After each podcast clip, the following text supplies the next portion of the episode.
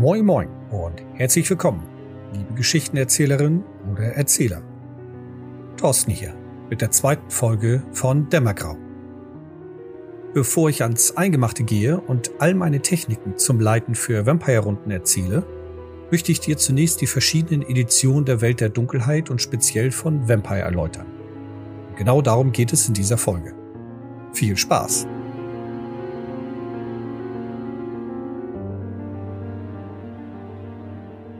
Vampire die Maskerade war das erste Regelwerk aus den ganzen verschiedenen Settings der Welt der Dunkelheit.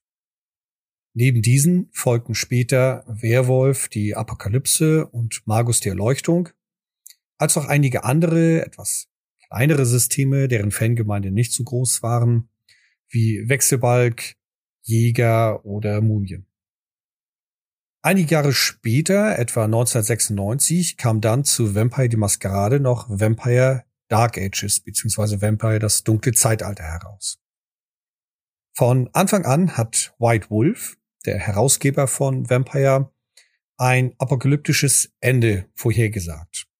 In den verschiedenen Quellenbändern sprachen bzw. schrieben sie von Gehenna, einem mythischen Ende, zu dem die alten Vampire, die ersten Gründer der Clans, auch Vorsinnflutlichen genannt, weil sie eben vor der biblischen Flut bereits existierten, die würden auferstehen zum Zeitpunkt Gehenna und über die Welt beziehungsweise über die anderen Vampire richten.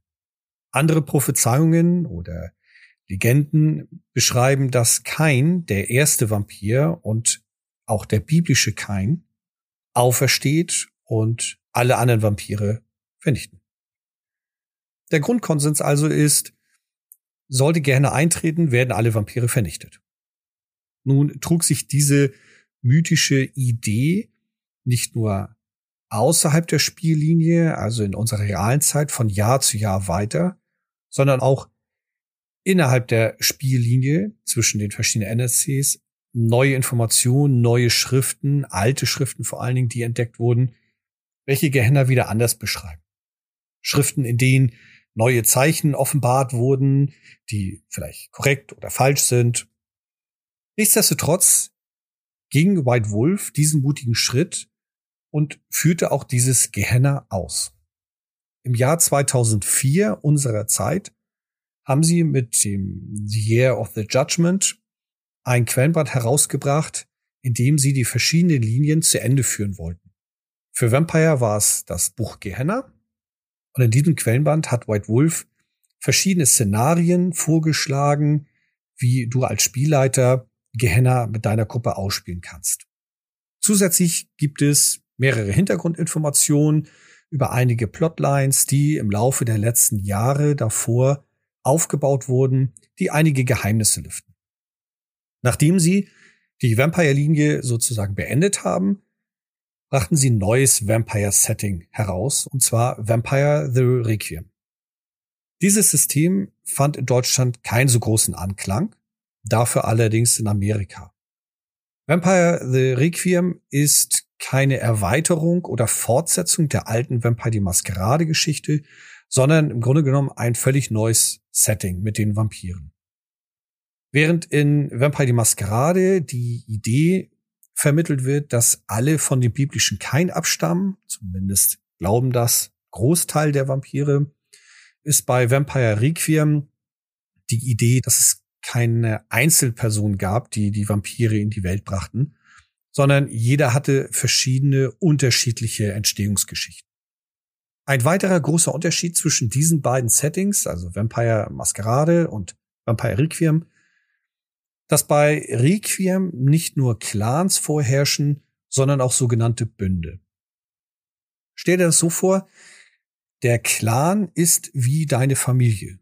Du wurdest zum Vampir gemacht, hattest vielleicht nicht immer die Wahl, von wem du abstammst, wie auch eben in der Realität, du wurdest geboren und hast keine Wahl, wer deine Eltern waren. Bei den Bünden ist es eher wie eine Interessengruppe, ein Verein oder eine Partei. Die Bünde haben unterschiedliche Ideologien, Ziele und Motive. Und du kannst mit deinem Charakter überlegen, ob die eine Ideologie dir gefällt oder nicht und dich dann einem dieser Bünde anschließen. Mir gefällt diese Idee, weil dadurch der Clan nicht mehr so eine große Bedeutung bekommen hat. In Vampire die Maskerade bzw. Vampire das dunkle Zeitalter ist die Abstammung schon sehr gewichtig für deinen Charakter. Es gibt die Vantru, der Clan der Könige, die von sich behaupten, sie sind das blaublütige Volk der Vampire, die zum Herrschen gemacht sind.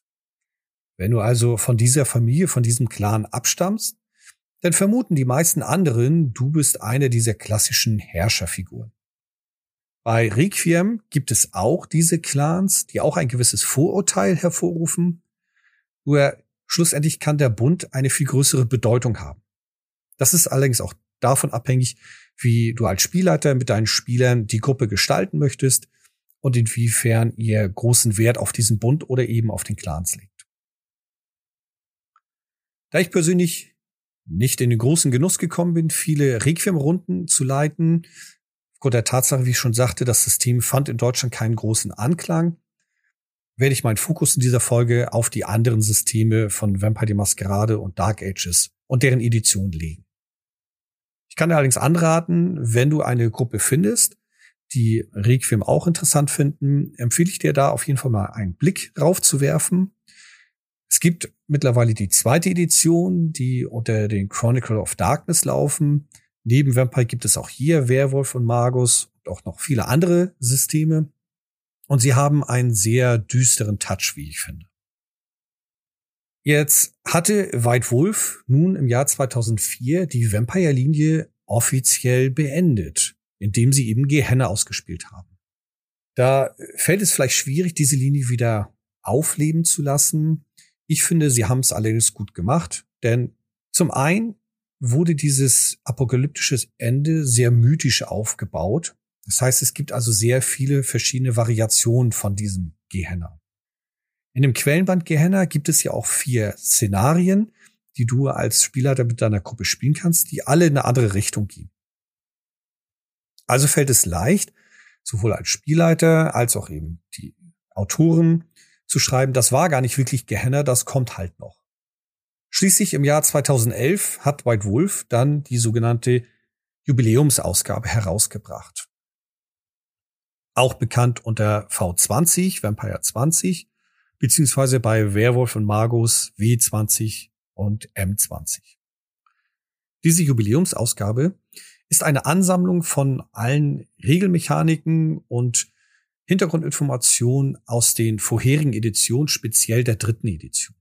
Das Regelwerk selber hat über 500 Seiten und ist somit ein richtig großer Schinken, bedeutet auch viele Informationen. Da Vampire ein eher erziellastiges Rollenspiel ist, bedeutet das auch, dass in diesem Regelwerk nicht so viele Regeln drinne stehen, sondern mehr Hintergrundinformationen über verschiedene Gruppierungen, Sekten, über die Clans, Blutlinien und über gewisse Gesellschaftsstrukturen.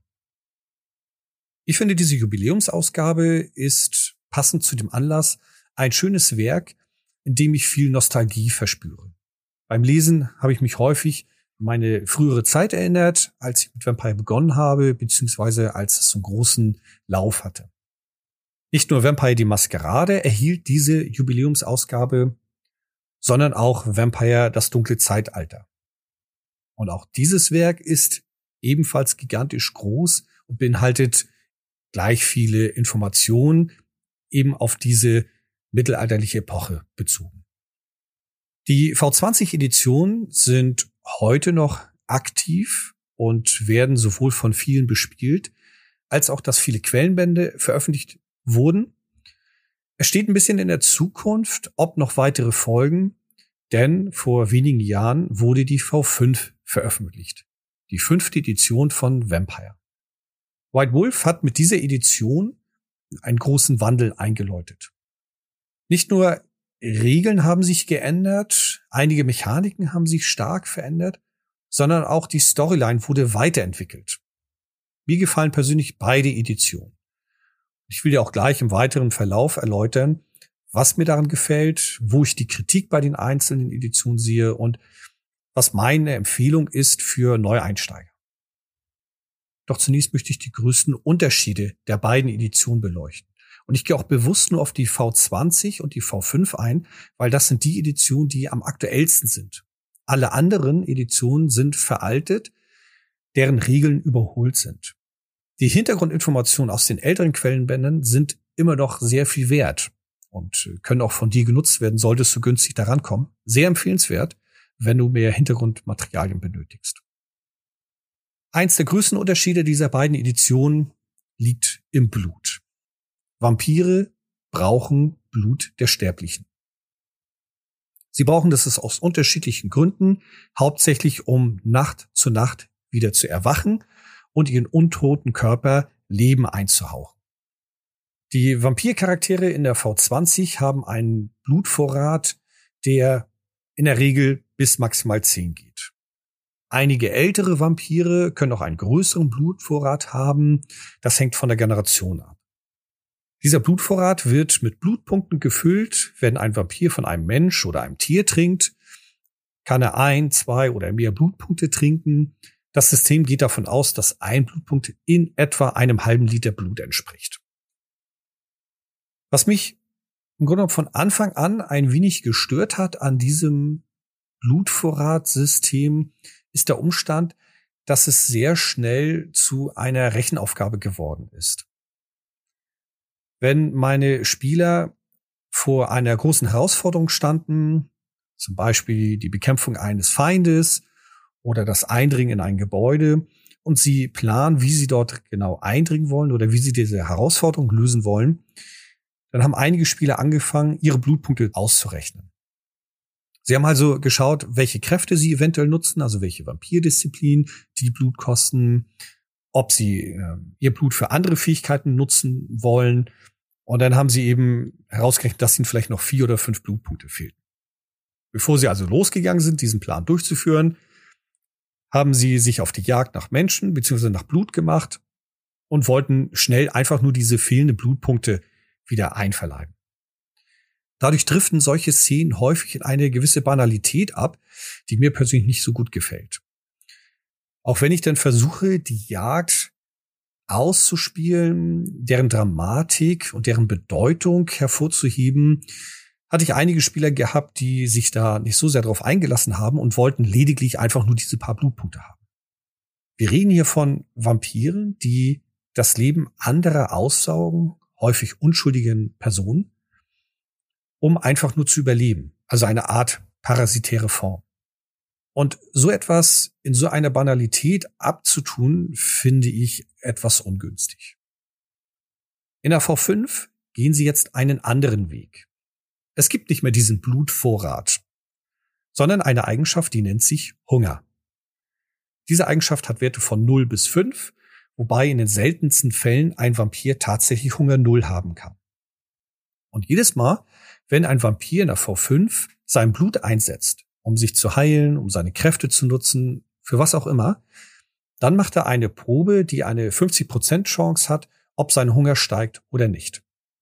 Ja, das ist ein bisschen glücksabhängig, nur das macht auch dieses Raubtier so unberechenbar. Es ist halt das Werfen einer Münze. Wenn der Hunger steigt, dann hat das erstmal so keine großen Konsequenzen. Der Spieler kann mit seinem Vampircharakter weiter agieren und weiter handeln. Nur bei allen Würfelproben haben diese Hungerpunkte einen essentiellen Teil. Eine Würfelprobe in allen Vampire-Settings läuft in der Regel gleich ab. Abhängig davon, was sie machen wollen, wählen die Spieler ein oder mehrere Eigenschaften oder du als Spielleiter gibst ihnen das vor ein Beispiel ist, um eine Verfolgungsjagd mit einem Auto darzustellen, ist ein Wurf auf zum Beispiel Geschick oder Fahren beziehungsweise Geistesschärfe oder Fahren möglich. Die Punkte, die jeder Charakter in diesen Eigenschaften hat, addiert er zusammen und so viele zehnseitige Würfel wirft er. Es gibt eine vorher bestimmte Schwierigkeit. Jeder Würfel, der diese Schwierigkeit zeigt, sechs zum Beispiel, ist ein Erfolg und umso mehr Erfolge geworfen wurden, umso besser ist das Ergebnis. Jetzt haben wir diese sogenannten Hungerwürfel in der V5. Das heißt, wenn also dieses Beispiel mit der Verfolgungsjagd dein Spieler losbraust und er hat in seinem Würfelvorrat, sagen wir mal, fünf Würfel und sein Charakter hat zwei Hunger. Dann nimmt er zwei Hungerwürfel und ersetzt dadurch normale Würfel aus seinem Würfelpool. Das heißt, er hat dann drei normale Würfel und zwei Hungerwürfel, um wieder auf seine fünf zu kommen.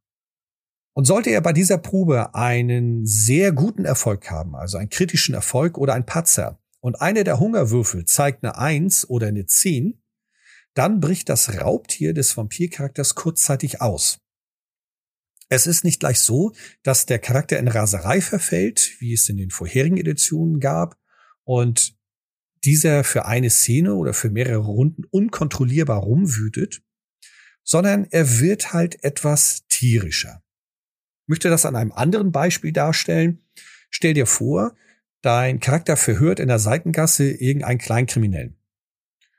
Und von ihm will er halt den Namen des Gangsterbosses erfahren, der fängt nicht an zu plaudern und du versuchst ihn einzuschüchtern. Machst deine entsprechende Probe und hast diesen kritischen Erfolg.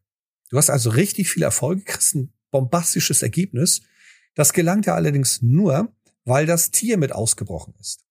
Und das könnte dann so aussehen, dass du zum Beispiel den Kleinkriminellen mit deiner vampirischen Stärke hochhebst, gegen die Wand drückst und ihn anfaust. Was ich daran so schön finde, bei jeder Probe spielt ein gewisser Nervenkitzel mit hinein. Gerade umso höher der Hunger steigt, umso spannender wird es für die Spieler. Sie stehen also häufiger vor Situationen, gehe ich jetzt diesen riskanten Weg und mache eine Probe und es kann ein wenig aus der Reihe tanzen oder überlege ich mir was anderes und versuche es auf einem sicheren Wege oder ziehe mich sogar zurück. Dadurch finde ich, sind schon sehr viele spannende Situationen in meinen Runden aufgekommen. Weiterhin, den Vorteil, den ich daran sehe, daraus ergeben sich kleinere Nebengeschichten. Nehme ich das Beispiel nochmal mit dem Verhör. Du hast ihn jetzt verhört, hast diese Information bekommen und ziehst von dann. Der Kleinkriminelle hat das ja erlebt und wird nicht einfach da stehen und das alles vergessen, sei denn Kräfte wirken ein, nur in der Regel wird er sich das merken und darauf reagieren. Und daraus kannst du als Erzähler eine kleine Nebengeschichte aufbauen.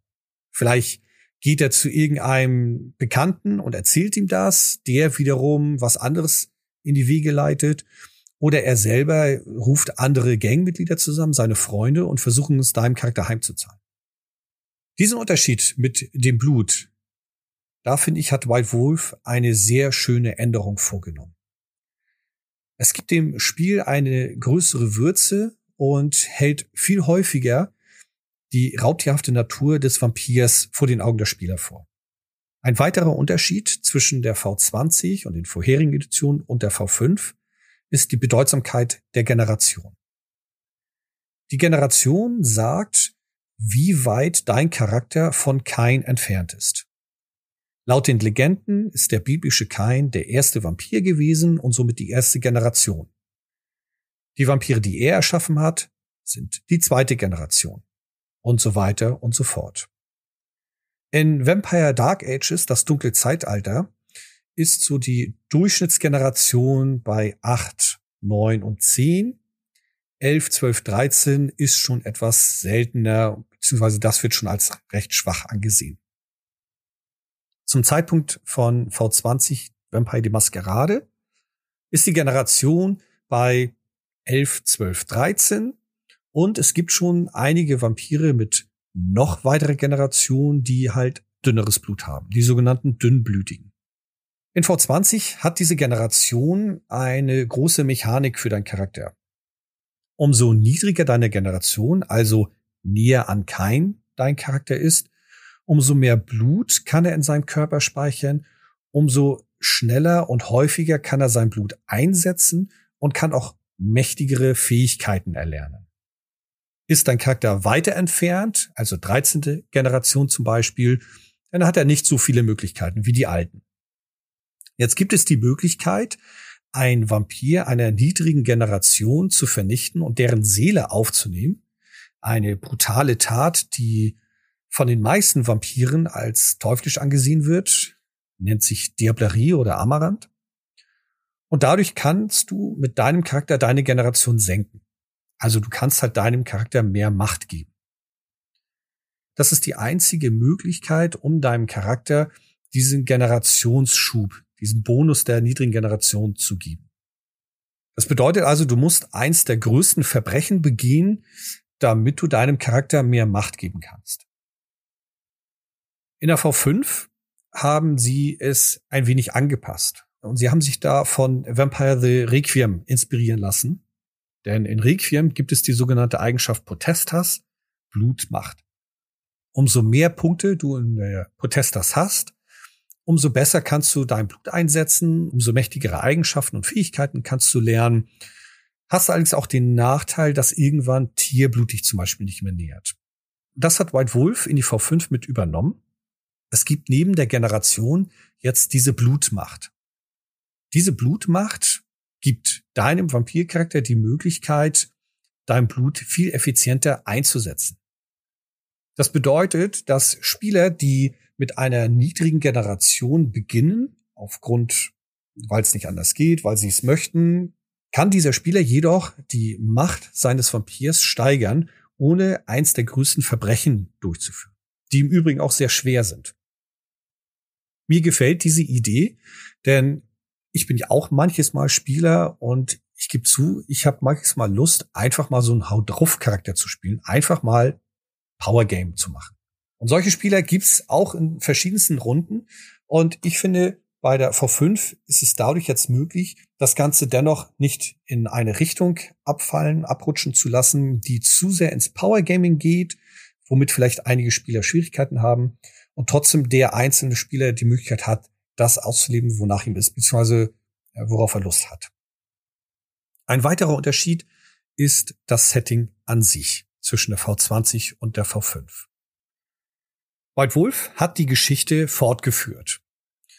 Also sie sind in die Moderne mitgegangen. Vampire begann ja in den 90er Jahren bis eben Anfang 2000. Und einige elektronische technologische Errungenschaften gab es damals noch nicht. Das haben sie heute mit einfließen lassen in der V5 und haben die Kanongeschichte der Vampire-Welt fortgeführt. Dabei sind sie einen Weg gegangen, der mir persönlich sehr gut gefällt. Und zwar haben sie mit dem sogenannten Lockruf, ein mystischer Ruf, der mit dem Gehenna-Krieg zusammenhängt, dafür gesorgt, dass die alten Vampire nach und nach verschwinden. Denn bei Vampire V20 und den vorherigen Editionen ist die Chance sehr groß, dass du mit deinem Charakter in der Modernen in eine Domäne kommst, in eine Stadt kommst, in welcher ein sehr alter, mächtiger Vampir schon über Jahrhunderte dort herrscht. Dadurch wird es schwierig, mit Startcharakteren nach dem Standardregelwerk in einer Domäne Einfluss zu gewinnen. Ich habe auch die Erfahrung gemacht bei einigen meiner Runden, dass die Spieler das etwas kritisch gesehen haben. Überall, wo sie hingehen, sitzt immer irgendein alter Vampir oder eine mächtige Vampirin, die vor Jahrhunderten und vor Jahrtausenden bereits über die Erde wandelt. Mit der V5 hast du als Spielleiter bzw. Spielleiterin die Möglichkeit, das Ganze abzuändern indem du dann einfach sagst, ich nehme eine bereits bestehende Stadt, die aus den vorherigen Editionen aufgebaut wurden, und die alten Ahnen oder einige davon lasse ich einfach dem Lockruf folgen und die sind nicht mehr da. Damit geht ein weiterer positiver Effekt einher, denn es entstehen Lücken. Der Fürst, der Prinz einer Stadt, häufig der mächtigste und älteste, auf jeden Fall der einflussreichste Vampir, der ist auf einmal nicht mehr da. Das heißt, sein Platz möchte gefüllt werden mit anderen. Es entstehen neue Intrigen, neue Feen, neue Verschwörungen, ein kleiner, stiller Kampf in der Nacht, wer jetzt diesen Posten einnimmt. Und andere Positionen, wie die Erstgeborenen oder Primogene genannt, auch die könnten verschwinden. Oder der eine rückt zum Beispiel zum Prinzen auf. Dann entsteht dort wieder eine Lücke. Ich finde, dadurch hat White Wolf in der V5 eine Möglichkeit geschaffen, in welcher die Spieler von Anfang an das Ziel verfolgen können, eine einflussreiche Position in der Stadt einzunehmen und auch diese Stadt mitzugestalten mit ihren Charakteren. Weiterer Nebeneffekt von diesem Wechsel, ich fühlte mich wieder an die alten Zeiten erinnert. Als ich mit Vampire begonnen habe und die Domänen äh, aufgebaut habe, in denen ich mit meinen Runden spielte, da habe ich dann versucht, die Spielercharaktere in die Richtung zu führen, dass sie halt selber diese Stadt beeinflussen können. mit ihnen zusammen entdeckte ich neue Situationen und neue Möglichkeiten. Und dieses Gefühl bekomme ich bei der V5 immer mehr wieder. Ein weiterer Unterschied zwischen V20 und V5 ist die Moralvorstellung. In der V20 gibt es den Wert oder die Eigenschaft Menschlichkeit beziehungsweise die sogenannten Pfade der Erleuchtungen. Das ist eine Eigenschaft, die einen Wert von 0 bis 10 hat. Und wenn dein Vampircharakter jemals den Wert 0 erreicht, ist er unspielbar, weil das Raubtier in ihm selber ist vollends ausgebrochen und dein Charakter ist nur noch eine instinkthafte, gesteuerte Kreatur. Diese Moralvorstellungen, Menschlichkeit oder eben die Pfade der Erleuchtung haben bestimmte festgelegte Definitionen von dem, was moralisch richtig ist. Und zwar aus der Sicht desjenigen, der diese Moral verfolgt. Ich nehme mal Menschlichkeit als Beispiel. Da heißt es dann bei sechs, du sollst nicht töten. Wenn du dann einen Menschen töten solltest, dann kann es sein, dass dein Charakter daran degeneriert und Menschlichkeit verliert. Es wird mit einigen Würfelproben geprüft, beziehungsweise du als Spielleiterin, Spielleiter kannst es dann bestimmen und festlegen, kannst es gemeinsam mit dem Spieler erspielen. Nichtsdestotrotz sind in diesem, wie ich finde, recht eng gestrickten Moralvorstellungen die Bewegungen relativ schwierig dazwischen. Auch wenn White Wolf mit Menschlichkeit und den Faden der Erleuchtung viele Möglichkeiten von moralischen Vorstellungen versucht hat abzubilden, so bleibt es dennoch in meinen Augen sehr eng gestrickt, sehr eng gefasst.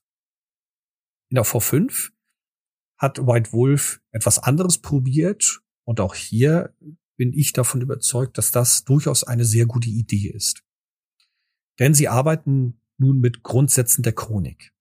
Es gibt weiterhin diese Eigenschaft Menschlichkeit, nur damit sind jetzt keine moralischen Definitionen oder Regeln mehr gebunden, sondern die legst du mit deinen Spielern gemeinsam am Anfang einer Chronik fest.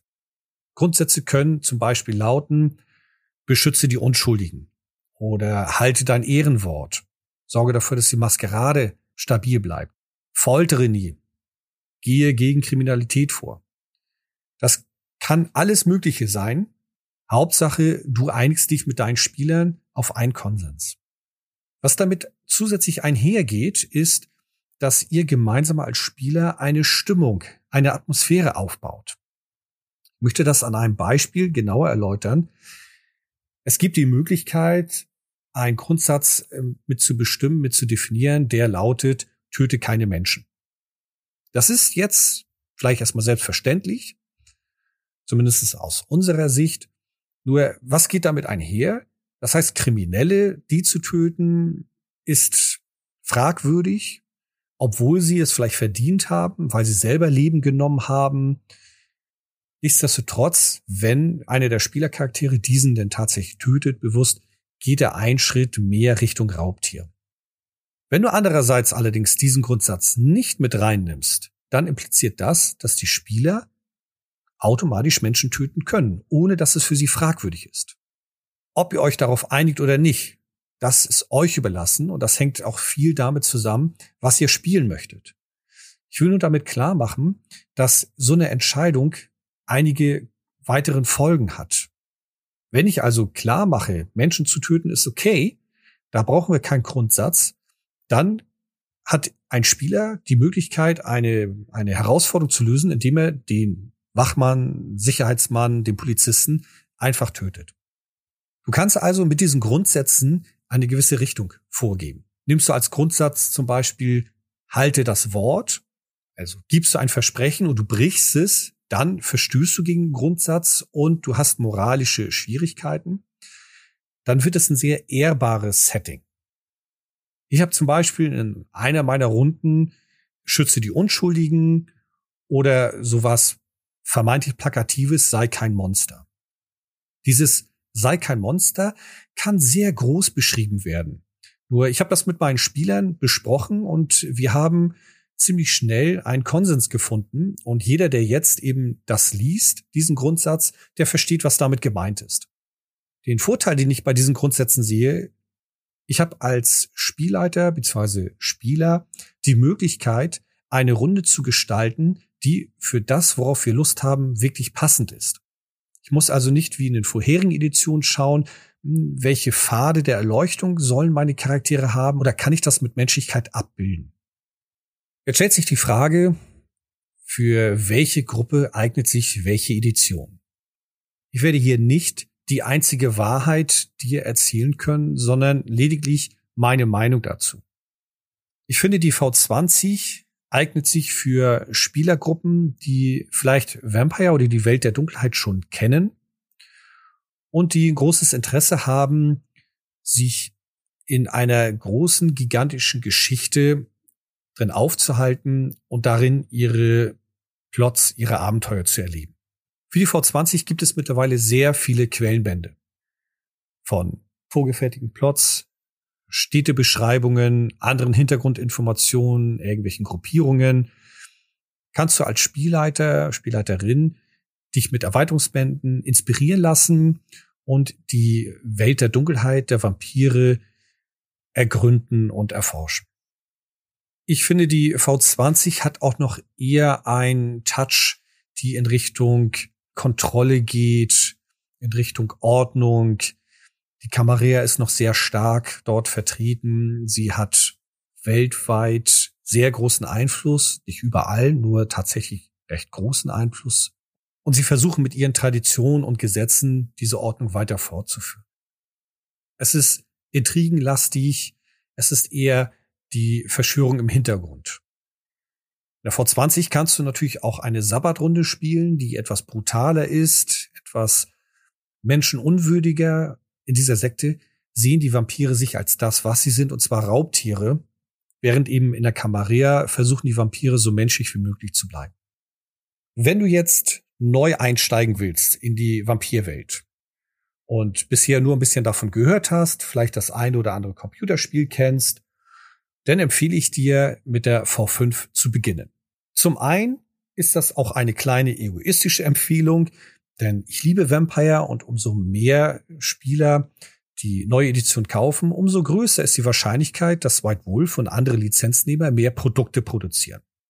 Das ist das einfache Wirtschaftssystem, Angebot und Nachfrage, ist die Nachfrage groß, produziert der Hersteller mehr.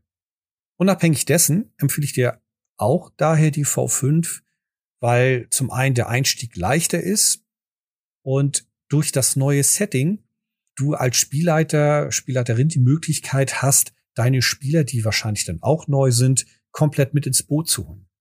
Nimmst du eins der Bücher aus der V20, irgendwelche Städtebücher oder Plots, dann kann es sein, dass du Passagen liest, die sich auf andere Bücher beziehen und äh, auf andere Quellenbände, die da halt einfach nicht vorliegen oder die es gar nicht mehr gibt. Kommt drauf an, wie alt diese Quellenbände sind, die du bekommen kannst.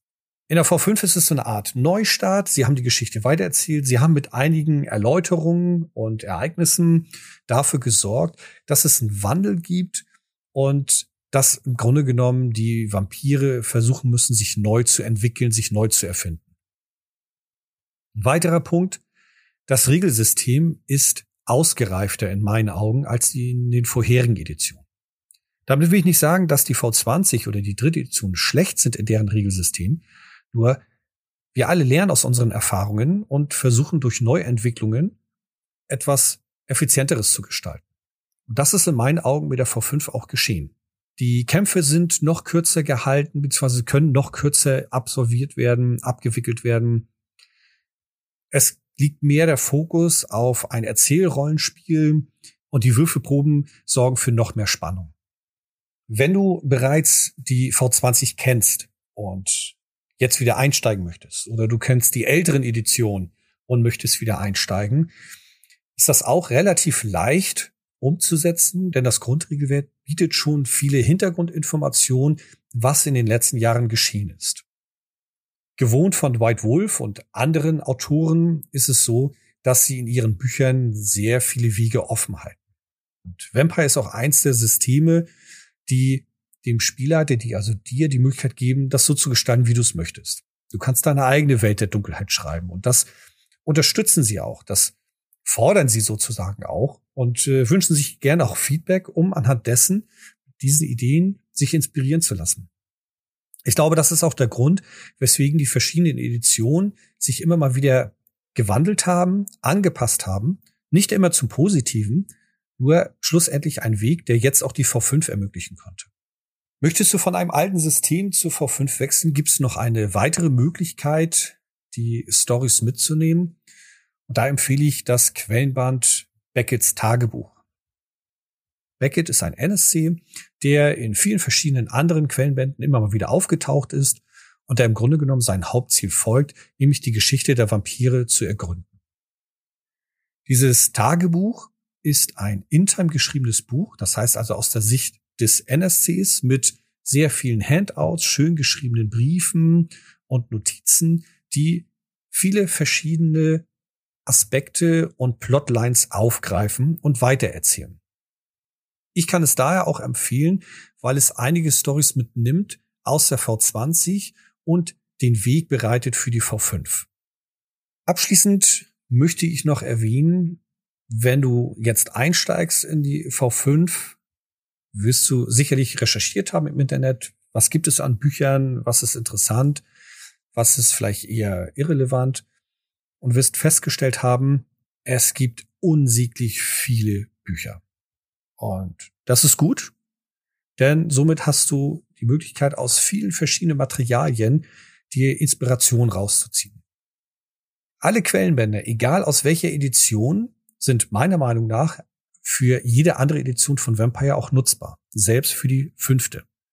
Denn White Wolf hat ja die Geschichte weitererzählt. Sie haben also nicht einen Cut gemacht und wie mit Requiem einfach neu erfunden, sondern sie greifen auf alte Geschichten zurück, auf alte NSCs, die teilweise in der V5 noch existieren und versuchen eben die gesamte Geschichte weiterzuerzählen. Es gibt viele PDFs auf den unterschiedlichsten Plattformen, die teilweise günstig zu erwerben sind. Wenn du also Inspiration suchst oder Ideen suchst, da hast du ein Quell von vielen, vielen, vielen Infos. Herzlichen Dank fürs Zuhören. Ich wünsche, ich konnte dir ein wenig helfen mit der Entscheidung, welche Edition für dich und deine Spieler am besten geeignet ist. Doch freue ich mich natürlich auch, wenn dich diese Folge einfach nur unterhalten hat. Feedback und Kritik kannst du mir gerne per E-Mail an podcast.dämmergrau.de senden, als auch Wünsche zu bestimmten Themen oder Fragen. In der nächsten Folge erzähle ich dir von meinen Erfahrungen, wie ich mit vorgefertigten Abenteuer eine Vampirrunde leite, beziehungsweise wie ich die vielen Quellenbände nutze. Bis dahin viel Spaß beim Leiten und bis zur nächsten Folge. Tschüss und ciao.